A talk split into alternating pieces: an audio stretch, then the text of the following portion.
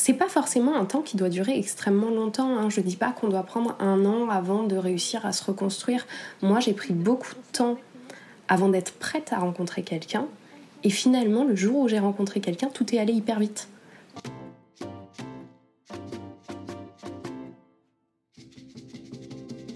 Après avoir essuyé un divorce ou une séparation douloureuse, nous fuyons l'amour de peur de nous brûler à nouveau.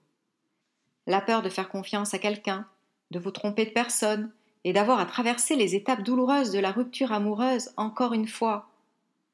Donc, pour vous donner de l'espoir, j'ai interrogé une jeune maman qui est passée par là et qui a réussi à tourner cette situation dévastatrice en résultat extraordinaire.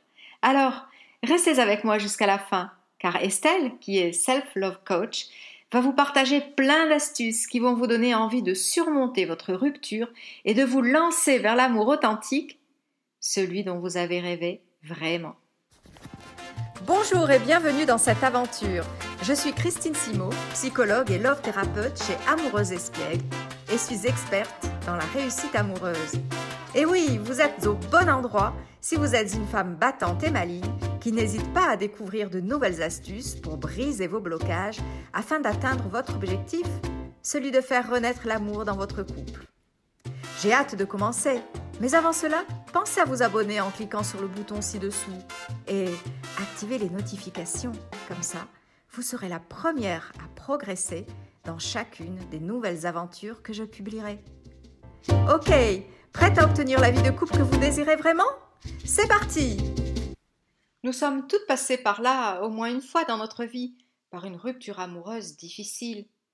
Nous avons traversé les étapes de la rupture amoureuse, du choc à la reconstruction. Je vous parle de toutes ces étapes une par une dans mes podcasts qui s'appellent Saison 1. Et parce que nous avons eu des difficultés à nous reconstruire et qu'il nous a fallu parfois du temps, nous nous demandons s'il est possible après une séparation aussi douloureuse, de retomber amoureuse Pour répondre à cette question, j'ai invité Estelle du blog Wild Woman Gang.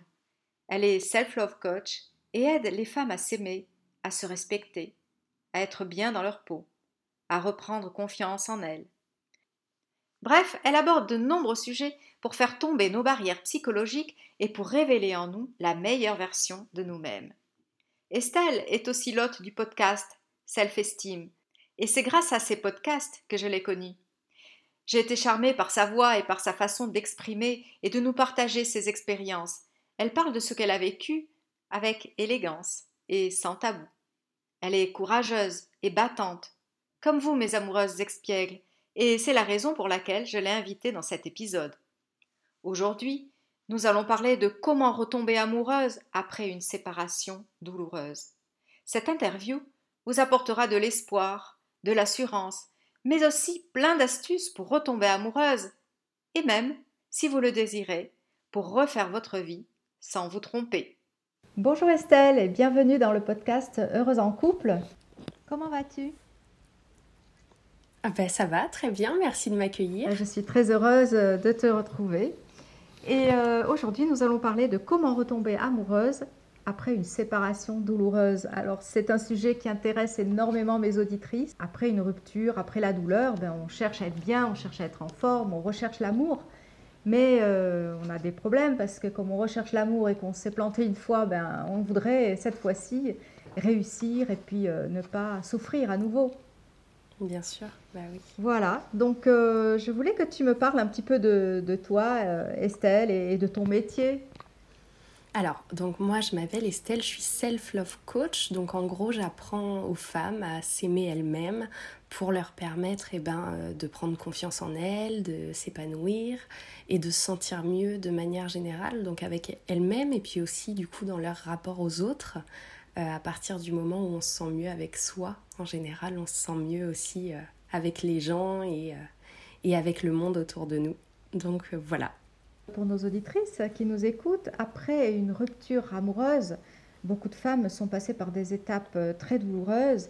Elles ont géré les enfants, la maison, le travail toutes seules et elles ont envie de se remettre en couple, mais elles hésitent beaucoup. Qu'est-ce que tu pourrais conseiller à ces femmes? Bon, déjà, c'est tout à fait normal d'avoir euh, des peurs, parce que c'est normal, hein, euh, une douleur, qu'elle soit, euh, qu'elle soit amoureuse, émotionnelle à un quelconque niveau, ça donne peur d'avoir d'avoir confiance à nouveau en quelqu'un, de redonner sa confiance. On a tendance à se mettre euh, soit en mode protection totale, on se met une carapace autour de nous, on veut plus tomber amoureux, on veut plus, et puis si en plus on est maman, si on a des enfants, on se met en mode maman ours.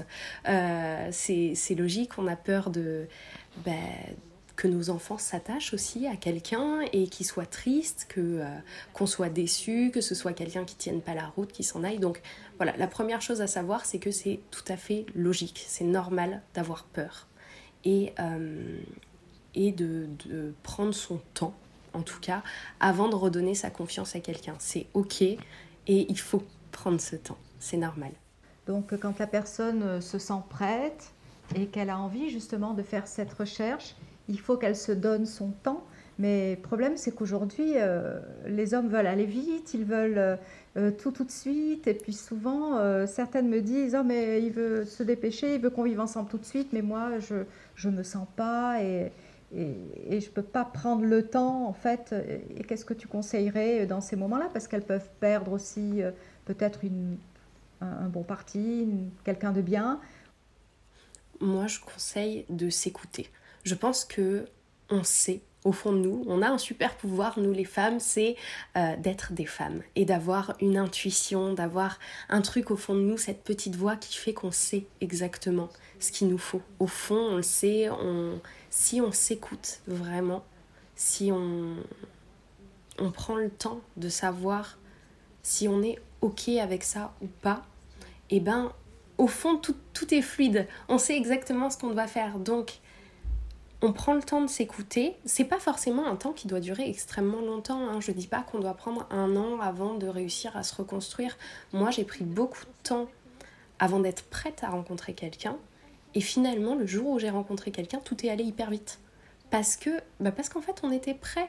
Donc, c'est ok d'aller doucement et c'est ok d'aller vite à partir du moment où on sait qu'on se respecte nous-mêmes, qu'on s'écoute et qu'on fait ce qui est en phase avec nous. Alors, euh, il y a des moments où il faut dire stop quand quelqu'un veut aller vite et que nous, on n'est pas encore prête à aller vite. Et il y a des moments où si pour la société, si pour nos copines, si pour nos familles, ça va vite, mais que pour nous, c'est OK, on peut aller vite. En fait, il faut juste être OK avec soi, s'écouter et écouter son intuition et son, son petit feu intérieur qui sait nous dire quand finalement ça va et quand en fait non, ça va pas.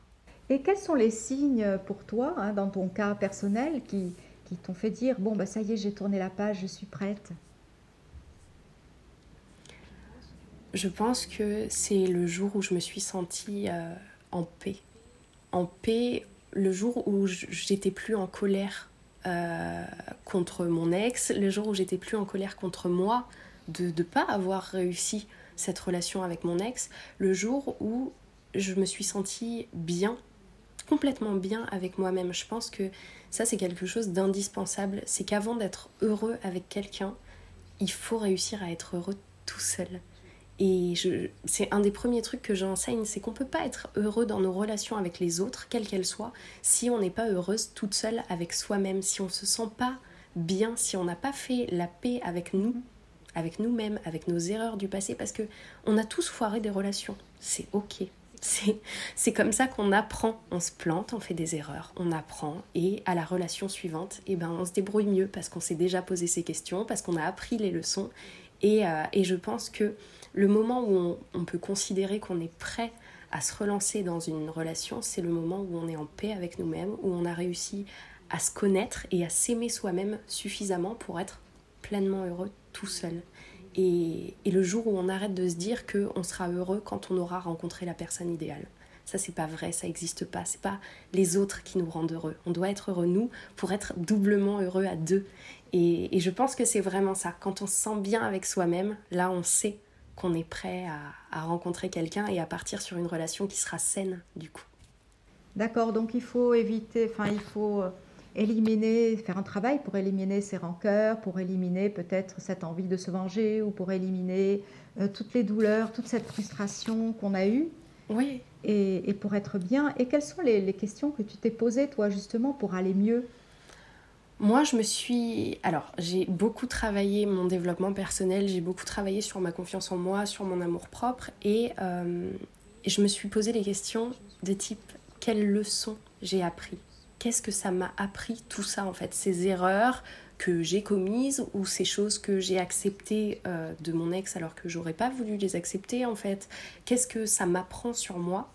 Et, euh, et qu'est-ce que je vais pouvoir créer grâce à ça? C'est-à-dire qu'est-ce que je sais que j'attends de cette nouvelle relation? Qu'est-ce que je sais que je suis plus euh, capable d'accepter, de tolérer? J'ai revu mes limites aussi parce que c'est important quand on, s'aime soi-même, quand on se fait confiance, quand on se respecte soi-même, de savoir quelles sont nos valeurs et à partir de ces valeurs, quelles sont nos limites. Et de poser ces limites et de dire si euh, la prochaine personne que je vais rencontrer a ce comportement-là avec moi, c'est pas ok pour moi. Je suis pas prête à accepter ce genre de comportement. J'ai besoin de quelqu'un qui me respecte, qui se comporte comme ça avec moi, qui me parle de cette façon, qui a ce genre de geste, mais pas cela. Et ça m'a permis de faire un gros travail sur finalement quel genre de personne j'attendais. Et moi, je crois beaucoup au pouvoir de, la loi de l'attraction, de la visualisation. Et j'ai beaucoup travaillé en fait sur mon homme idéal sur euh, quel caractère je voulais qu'il ait, euh, quel genre de personnalité je voulais qu'il ait. Et, euh, et du coup, en fait, je visualisais ma vie idéale avec cet homme idéal lorsque je le rencontrerai. Et il n'y avait rien de... Alors, je ne l'ai pas forcément décrit physiquement, mais dans son caractère, dans ses émotions, dans sa façon d'être. Et, et du coup, j'ai beaucoup travaillé sur... Ben voilà, sur quel genre de personne et quel genre de relation je voulais avoir avant même finalement de rencontrer cet homme et d'avoir une relation avec lui. Quand j'étais toute seule et quand je travaillais encore sur moi et sur euh, quel genre de femme j'avais envie de devenir, quel genre de maman je voulais devenir, et eh ben je travaillais aussi sur quel genre d'homme j'avais envie d'avoir dans ma vie et, euh, et dans la vie de, de ma fille. Donc c'est quand même un gros travail de préparation finalement après une rupture amoureuse pour se sentir bien et pour pouvoir repartir, mais encore mieux qu'avant. C'est-à-dire que avant, on a peut-être choisi notre premier mari, notre première relation un petit peu au feeling, sans trop réfléchir à ce qu'on voulait, qui on était, alors que la deuxième relation, c'est vraiment quelque chose de, de, plus sérieux, entre guillemets, dans la mesure où, où, on sait où on va mettre les pieds, où on sait ce qu'on veut, où on sait ce qu'on veut pas, où on sait qui on est, et on sait qui on aimerait que lui soit et comment il nous traite. Oui, je pense que c'est ça.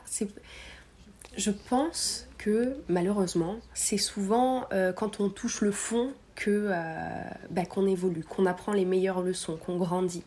Et c'est ça en fait, quand on se plante dans une relation amoureuse et qu'on se plante vraiment et que ça fait vraiment mal et que c'est vraiment dur à encaisser, et ben là ça permet de remettre en question son propre rapport déjà à la relation. Qu'est-ce qu'on attend d'une relation? Est-ce que euh, est-ce qu'on est dans une relation saine? Est-ce qu'on est un peu dans une dépendance affective? Est-ce qu'on a tendance à remettre son bonheur dans les mains de quelqu'un? Ou est-ce qu'on a besoin de se sentir aimé pour se sentir bien? Et, tout ça, ça permet d'en apprendre vachement euh, sur soi. En fait, finalement, on apprend beaucoup sur nous-mêmes à travers nos relations. Et, euh, c'est très important, je pense, de travailler sur soi et, de se remettre en question pour savoir euh, ce qu'on attend que les autres nous apportent et aussi ce que nous, on est prêt à apporter aux gens et dans quelle, euh, dans quelle disposition on est prêt à, vivre une relation. Tous ces conseils euh, que tu donnes, en fait, de tout ce travail sur soi qu'on doit faire, et tu es passé par là, donc tu es bien choisi, entre guillemets, pour répondre à toutes ces questions. Qu'est-ce qui te fait penser maintenant que, que l'homme que tu as choisi, c'est vraiment l'homme de ta vie?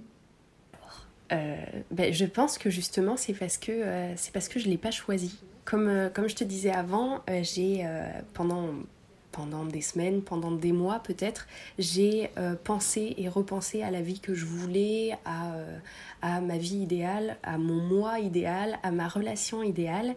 Et, et, je travaille vraiment, moi en tout cas personnellement, sur, sur la méditation, sur la pleine conscience, sur, sur vraiment penser, choisir, réfléchir à ce que je veux et, être consciente de pourquoi je le veux, etc. Et, euh, et en fait, j'ai rencontré euh, Hugo, donc mon compagnon, par hasard. Euh, vraiment à un moment où j'étais pas dans des dispositions pour, pour rencontrer. C'est-à-dire que je l'ai pas rencontré dans un bar, je l'ai pas rencontré à une soirée, je l'ai rencontré sur mon lieu de travail. c'était mon collègue et du coup c'était pas du tout un moment où je m'attendais à rencontrer quelqu'un. Et, et, de la même manière, je l'ai pas j'ai pas l'impression de l'avoir choisi, c'est que ça a été comme, euh, comme un coup de foudre, un peu comme dans les films, où vraiment il était tout ce que j'attendais. Il était tout ce que j'avais décrit. Euh, dans, mes, dans mes critères de sélection, moi je voulais quelqu'un de cultivé, je voulais quelqu'un d'intéressant, je voulais quelqu'un euh, qui aime le voyage, qui ait de la discussion, qui connaisse plein de choses. Et, et en fait, il avait tous ces critères-là, et plus on discutait, et plus j'avais l'impression que, que c'était fou et limite que c'était trop. Et je lui ai dit plein de fois, en fait, plus on discutait, je lui disais, mais t'étais où? T'étais où toutes ces années? Parce que je t'attendais, hein. je, t'assure que c'est toi que j'attendais et vraiment tu es tel que je t'ai décrit dans mes rêves. Et, euh, et du coup, je, je sais pas en fait, je, je l'ai pas choisi, je l'ai pas. J'ai l'impression que oui, c'est juste ça en fait. Il, il m'est tombé dessus à un moment où je m'y attendais pas, mais je crois que finalement c'est bien parce que c'est ce moment où finalement j'étais prête. Je cherchais pas l'amour, euh, je cherchais pas désespérément à être quelqu'un, j'étais bien toute seule, j'étais bien avec moi dans mon quotidien. Et il est arrivé parce que je pense que j'étais prête à le rencontrer. Il n'aurait pas fallu, quand on se parle de nos vies à tous les deux d'avant, on, se rend bien compte qu'on n'était pas prêt à se rencontrer avant. Parce qu'on avait encore des choses à régler, lui de son côté, dans sa vie, dans son rapport aux femmes aussi, dans, dans ses relations passées et moi avec les miennes. Et il n'aurait pas fallu qu'on se rencontre plus tôt et aujourd'hui je pense qu'on s'est rencontrés au bon moment et que c'est la bonne personne pour moi maintenant. À partir de maintenant, en tout cas, pour toujours. et alors, qu'est-ce qui te fait penser que ta relation va durer? Je pense que, ben, encore une fois, je vais te parler de, de pleine conscience. Je pense que la relation va durer parce qu'on a consciemment envie de la faire durer parce qu'on veut se donner les moyens de la faire durer, on entretient l'amour, on se fait confiance, on continue de se, draguer euh, de manière euh, espiègle et, euh, futile, et, c'est mignon, et en même temps on a des projets, et en même temps on n'a pas envie de se contenter d'une relation où on se dirait bah c'est pas si mal, on n'est pas malheureux. Et ça, c'est un truc dont j'ai pris conscience dans mon ancienne relation j'étais pas malheureuse. Donc en fait, j'avais pas envie de quitter cette relation, mais j'étais pas heureuse si j'y réfléchissais bien. Mais souvent, on prend pas le temps d'y réfléchir en fait. On se dit oui, bah, c'est mon quotidien, bah, je suis pas malheureuse. Je pourrais être avec un homme qui me bat, un homme qui m'insulte, ou je pourrais être dans une relation où je suis vraiment mal et je suis pas mal. Oui, mais est-ce que je suis bien? Et, là, dans ma relation, eh ben, je me fais la réflexion souvent et je lui dis souvent, je lui dis je suis heureuse. Je suis heureuse, tu me fais rire, je me sens bien. Et Félicitations. Merci. Je suis très, et ça me fait du bien. C'est gentil. Et puis surtout, ça va motiver mes amoureuses qui vraiment euh, terminent une relation, une rupture et qui commencent à peine à se reconstruire. Et ça leur donne beaucoup d'espoir de voir que finalement on peut. Donc si j'ai bien compris, tu t'es bien préparé, tu as visualisé tout ce que tu voulais, toi, pour être bien. Euh, lui, comment, il, comment tu le veux en fait. Et puis, au moment où tu étais prête, tu as complètement lâché prise. Et puis, c'est là où il est apparu. C'est comme ça que ça s'est passé, en fait. C'est ça. J'ai surtout. Je crois que j'ai surtout appris à me connaître moi. C'était ça qui était important à la base. C'est que vraiment, quand, quand euh, ma relation s'est finie avec mon ancien compagnon, j'ai eu besoin de me dire mais qu'est-ce que j'aurais pu mieux faire moi? Pourquoi j'étais pas heureuse moi? Et comment je pourrais être plus heureuse, comment je pourrais me sentir mieux moi-même pour me sentir mieux après, euh, naturellement, dans ma relation. Et, euh, et je pense que c'était vraiment la base de tout, de réussir à me connaître, à me reconnecter à moi-même pour savoir qui j'étais vraiment, quelle vie je voulais vraiment avoir, pour m'aimer. Il fallait que je m'aime d'abord pour pouvoir être prête à aimer quelqu'un pleinement et à être heureuse avec quelqu'un. Euh, et, ensuite, oui, j'ai, à partir de ma base, qui est moi, j'ai pu réfléchir à quelle, quelle serait ma relation idéale. et, euh, et qu'elle serait l'homme idéal pour moi. Et, et, à partir du moment où j'étais heureuse, et je crois que oui, tu as, mis les mots dessus, à partir du moment où j'ai lâché prise. Parce que j'ai essayé, ça c'est la partie que j'ai pas encore racontée, c'est que j'ai essayé pendant des mois de rencontrer quelqu'un. Mais euh, mais c'était euh, Ah. c'était un carnage. C'est pour te dire, moi je, je suis quelqu'un qui sort pas beaucoup. Je suis assez casanière. En plus, je suis toute seule avec ma fille de 4 ans, donc j'ai pas trop l'occasion de sortir. Et mes copines ont voulu me faire sortir. Parce que, justement, parce que je rencontrais personne et que au bout d'un moment, bon, euh, Estelle, elle est quand même jolie, elle est plutôt pas trop bête, ce serait bien qu'elle se trouve un petit amoureux. Donc on est sorti, on est sorti dans les bars, euh, dans les boîtes de nuit. Donc ça c'était l'année dernière, hein, à l'époque où on pouvait avoir une vie dans les bars et dans les boîtes de nuit avant le confinement. Euh, et, euh, et je rencontrais personne. Et on était une bande de cinq copines. Et mes quatre copines se faisaient tout le temps draguer. Elles qui sont mariées, qui sont en couple, qui vont très bien, elles se faisaient tout le temps draguer Ouais. et elles avaient tout le temps la possibilité de repartir avec un homme si elles le voulaient. Ce qu'elles ne voulaient pas du tout, c'était moi qui cherchais dé- désespérément un homme et moi je ne me faisais jamais draguer. Et, euh, et vraiment, je me suis dit, c'est, c'est l'univers qui m'envoie un message et qui me dit non, c'est pas le moment, t'es pas prête, il n'est pas encore temps. Et, et je pense que euh, c'était important et j'ai su plus tard que euh, j'avais dû passer par plein d'étapes pour réussir à arriver à la dernière étape euh, qui m'avait permis de rencontrer Hugo. C'est-à-dire que j'ai essayé de draguer, j'ai essayé de rencontrer des hommes, ça marchait pas, c'était vraiment nul, ou alors je me retrouvais dans des relations qui me convenaient pas qui, ben justement, qui respectaient pas mes limites des relations, où les hommes m'appelaient quand ils avaient envie, un soir de temps en temps, mais pour une relation longue, durable et respectueuse, et ben finalement, il n'y avait plus personne. Et, et moi, j'acceptais ça. J'acceptais ça parce que j'avais tellement peur d'être toute seule. Et, et j'avais tellement besoin d'attention, d'affection, même si c'était pas de l'affection de qualité, du coup. Même si c'était pas des relations de qualité, c'était des relations qui me convenaient pas, mais que j'acceptais parce que je me disais au moins t'es pas toute seule.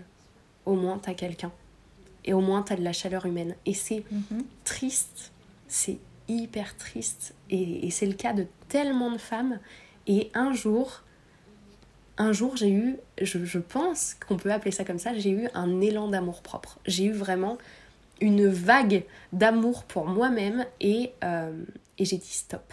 J'ai envoyé un message euh, à l'homme que je voyais à ce moment-là pour lui dire écoute, je pense que je mérite mieux. Pas mieux que toi, mais mieux que ça. Je pense que je mérite d'être avec quelqu'un qui m'aime, qui m'aime le jour, qui m'aime la nuit, qui, qui me tient la main dans la rue et qui est prêt à construire quelque chose avec moi. Alors maintenant j'arrête. Et j'en ai pleuré. J'en ai pleuré, j'étais triste parce que en faisant ça, je me retrouvais toute seule. Mais je me suis dit, il faut que tu te protèges parce que ça te rend malheureuse, même si tu as l'impression que c'est mieux que rien, c'est rien en fait. Et, euh, et à partir du moment où, où j'ai fait ça, et ben c'était ma dernière étape. Et là, j'ai rencontré Hugo. Cette vague d'amour envers moi, c'était la dernière étape de ma relation avec moi-même pour dire je mérite une relation qui me fait du bien. Je mérite un homme qui veut vraiment de moi et qui me mérite aussi. Et je vaux mieux que des relations euh, minables parce que j'ai peur d'être toute seule. Je vais au-delà de ma peur. Je respecte mes valeurs, mes limites. Je me respecte moi. Je m'aime moi. Et du coup, je laisse la place, j'ouvre la porte à une belle relation et à du bonheur parce que j'ai envoyé le message à l'univers que je méritais ça. Je méritais mieux et j'étais prête. Et je pense que ça, ça a été euh, vraiment ce qui a tout changé parce que pendant euh, des mois, des années, j'ai essayé d'avoir des relations et ça marchait pas. Ça marchait pas, mais parce que je savais pas exactement ce que je voulais comme relation.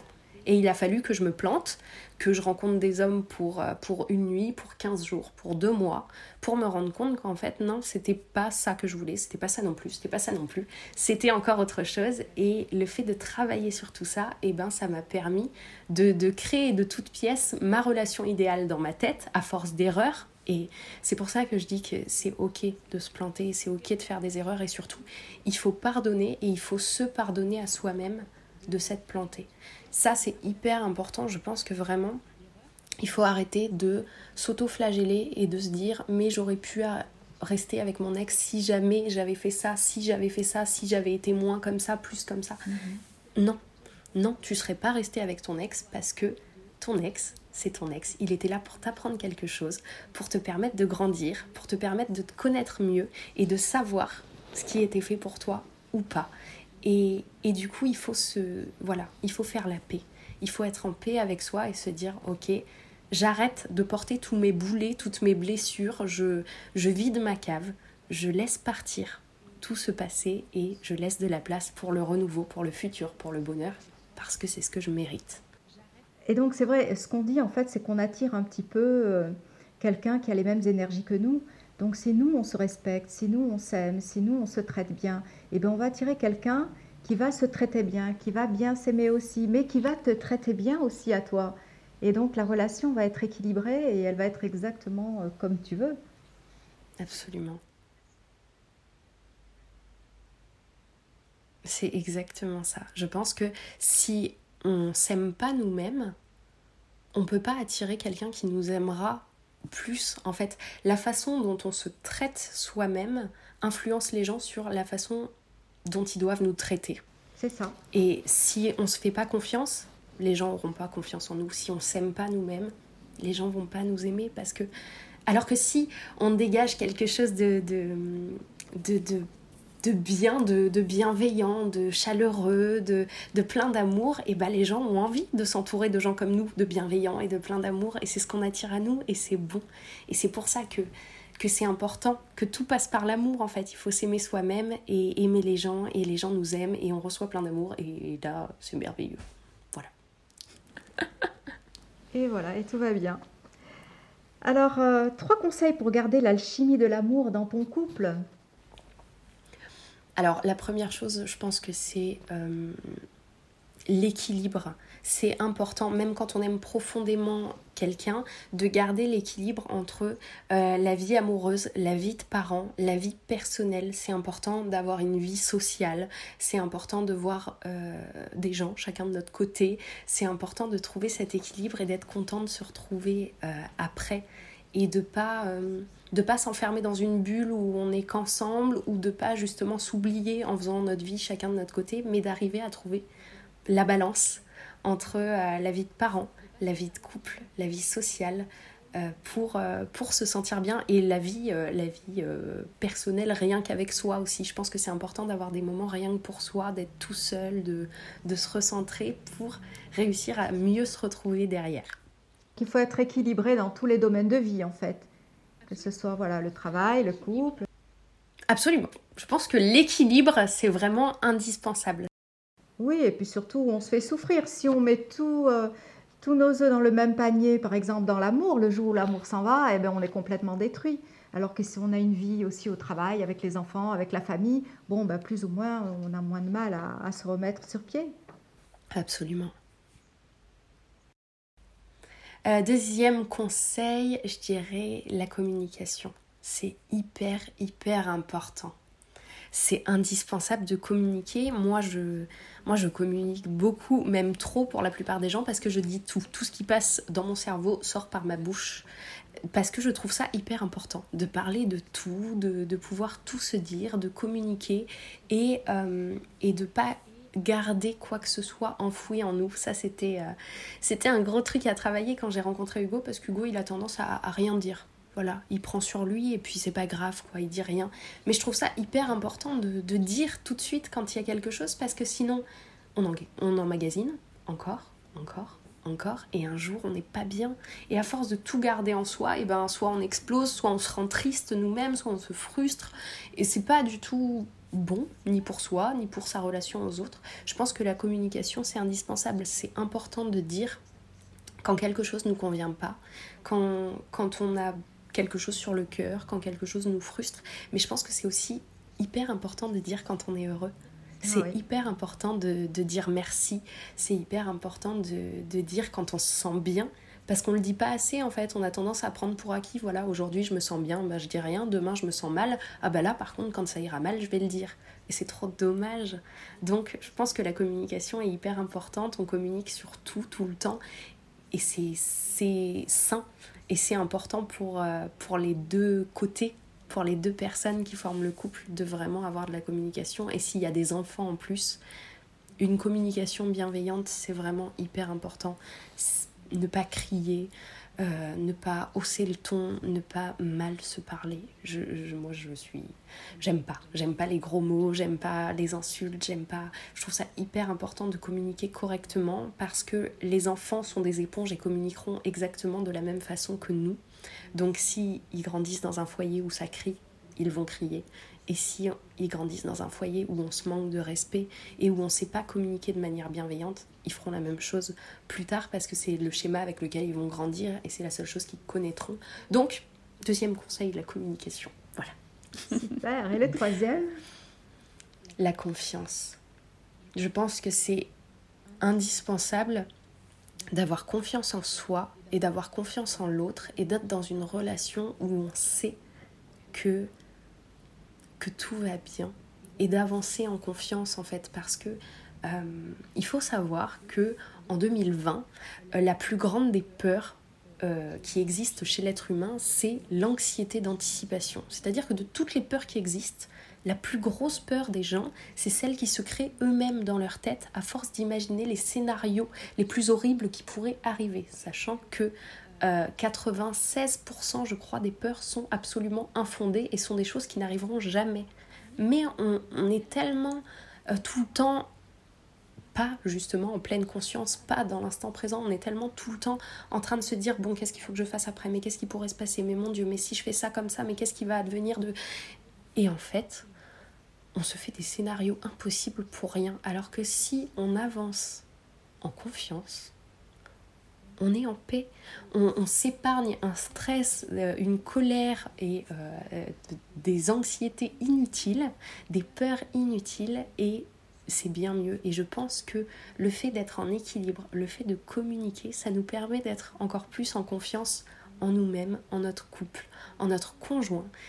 Et c'est hyper, hyper important pour être bien au quotidien.